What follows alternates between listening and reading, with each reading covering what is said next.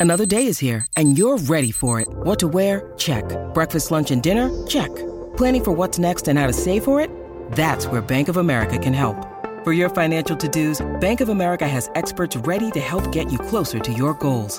Get started at one of our local financial centers or 24-7 in our mobile banking app. Find a location near you at bankofamerica.com slash talk to us. What would you like the power to do? Mobile banking requires downloading the app and is only available for select devices. Message and data rates may apply. Bank of America and a member FDIC.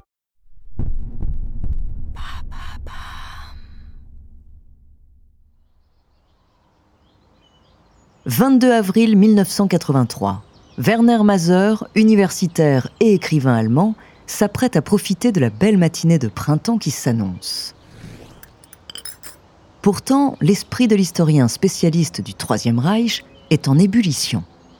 En effet, il vient de poser les yeux sur un bien étrange document. Lorsqu'il découvre le communiqué de presse du Stern, un hebdomadaire de Hambourg, Werner pense d'abord à un canular.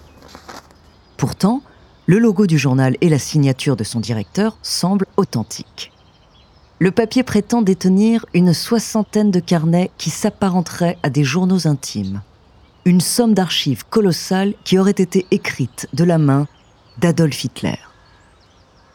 La rédaction considère que toute l'histoire du Troisième Reich doit être réécrite à la lumière de ces carnets. Werner se gratte la tête qui a bien pu inventer une chose pareille? Il décroche le téléphone, appelle quelques-uns de ses collègues pour savoir qui a bien pu authentifier les documents avant leur publication. Les heures passent, mais l'historien ne décolère pas. Et pour cause, la simple existence de ces documents est absurde, car Hitler a toujours détesté écrire. Si l'on y ajoute la maladie de Parkinson dont il était atteint, il est hautement improbable que le Führer se soit tenu à cet exercice exigeant et chronophage, au point de noircir 60 carnets. Aucune archive, aucun témoignage ne porte de traces d'un tel journal, ni ne relate de moments où Hitler se serait retiré pour écrire. Le café de Werner a refroidi et le ciel s'est voilé. L'homme a les sourcils froncés. Avec lui, dans le monde entier, une vaste communauté d'historiens vient de dévoiler l'une des escroqueries les plus rocambolesques du XXe siècle.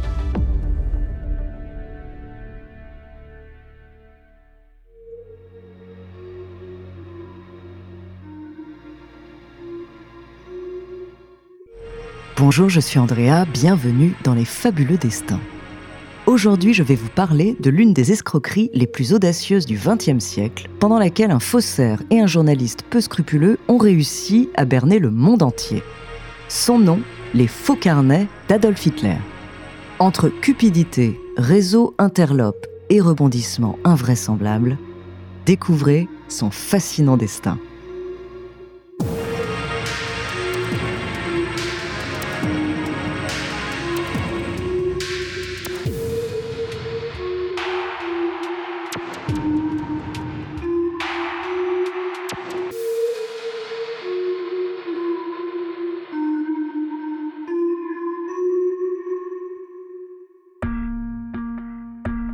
Après la Seconde Guerre mondiale, l'Allemagne est en plein processus de reconstruction. Son organisation politique, divisée entre la RDA et la RFA, en fait un nid de guêpes où s'épanouissent les escrocs en tout genre. C'est dans ce contexte que grandit Konrad Kouyaou. Né en 1938 au sein d'une famille modeste dans la région de la Saxe. Devenu adulte, Kouyaou trempe dans de petits trafics. Affabulateur né, le jeune homme s'invente de nouvelles identités et tente de tirer profit de son bon coup de pinceau. Il trouve rapidement sa clientèle qu'il représente sur de grands tableaux auprès des héros de la Seconde Guerre mondiale. Par exemple, un chauffeur de taxi friand d'histoire débourse une somme rondelette pour être peint sur un tank en train de tendre des jumelles au maréchal Rommel, un maréchal mythique de l'armée allemande. Dans l'Allemagne des années 70, la fascination exercée par la dernière guerre mondiale est plus puissante que jamais. Les amateurs d'objets d'époque sont nombreux, qu'ils sympathisent avec les thèses nazies ou soient simplement à la recherche de sensations fortes. Bien que ce commerce soit illégal, Kuyao ne s'arrête pas pour si peu. Il se met à rapporter de véritables antiquités en Allemagne de l'Ouest. Son travail de faussaire commence progressivement par l'écriture de faux certificats d'authenticité. Par exemple, il centuple la valeur d'un casque en prétendant qu'il aurait appartenu à Hitler. Ces faux s'arrachent et ses clients n'en discutent jamais l'authenticité. Finalement, en 1974, le trafic est si florissant qu'il loue une petite boutique. Celle-ci devient rapidement le repère nocturne d'une faune bien peu fréquentable. Stuttgart.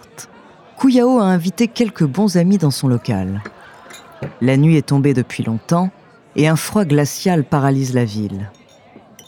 Dans la fumée des cigares et l'odeur du whisky, anciens SS, truands et agents de police se sont réunis pour trinquer à l'Empire perdu, au Troisième Reich, à notre fureur. En bout de table, Kouyao est ravi.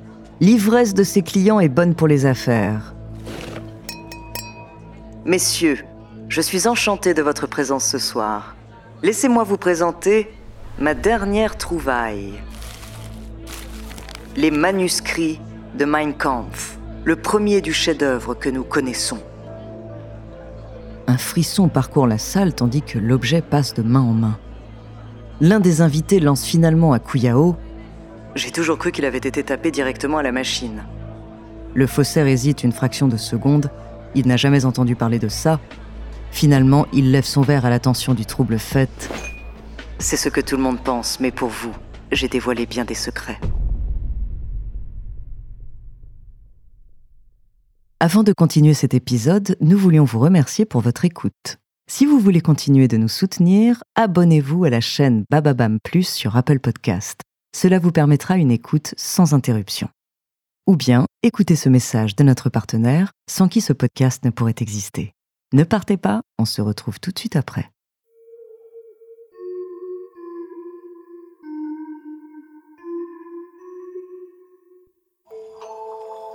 Kouyao a trouvé des clients crédules et un filon en or.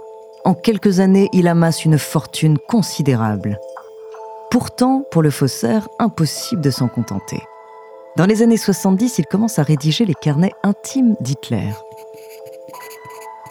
une véritable idée de génie, dont l'exécution laisse pourtant à désirer. L'homme n'est ni un bon historien, ni un bon faussaire. Il achète quelques cahiers à la boutique du coin et en jaunit les pages en les trempant dans du thé.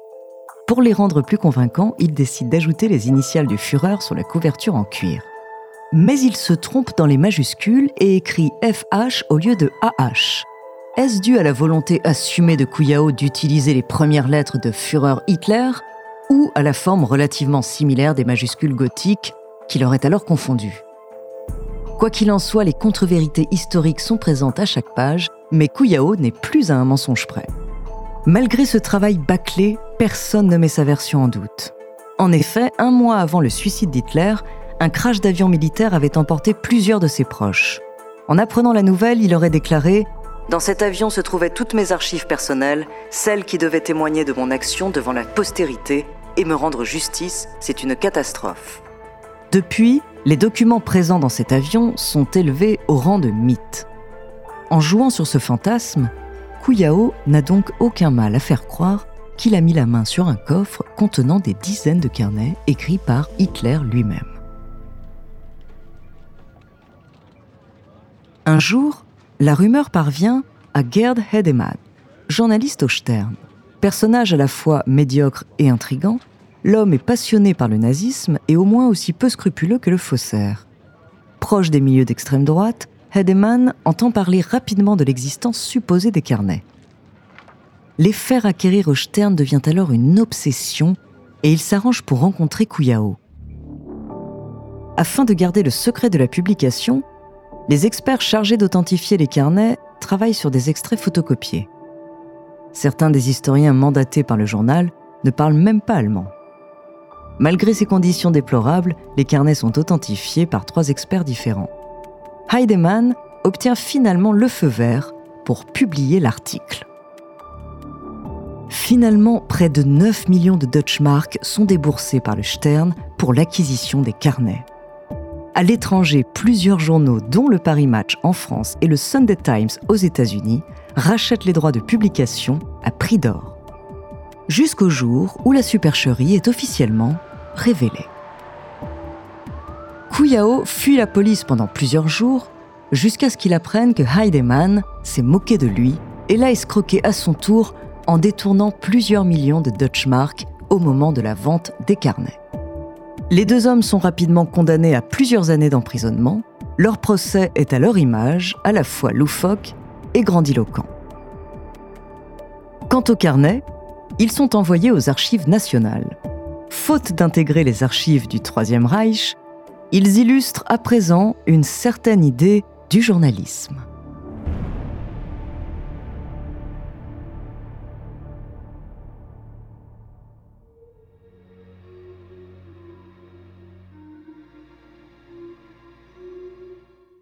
Merci d'avoir écouté cet épisode des Fabuleux Destins, écrit par Lucie Carverne, réalisé par Antoine Berry-Roger. Dans le prochain épisode, je vous parlerai d'une petite fille autrichienne enlevée à l'âge de 10 ans et qui a réussi à échapper à son ravisseur après 8 ans de captivité. En attendant, si cet épisode vous a plu, n'hésitez pas à laisser des commentaires et des étoiles sur vos applis de podcast préférés.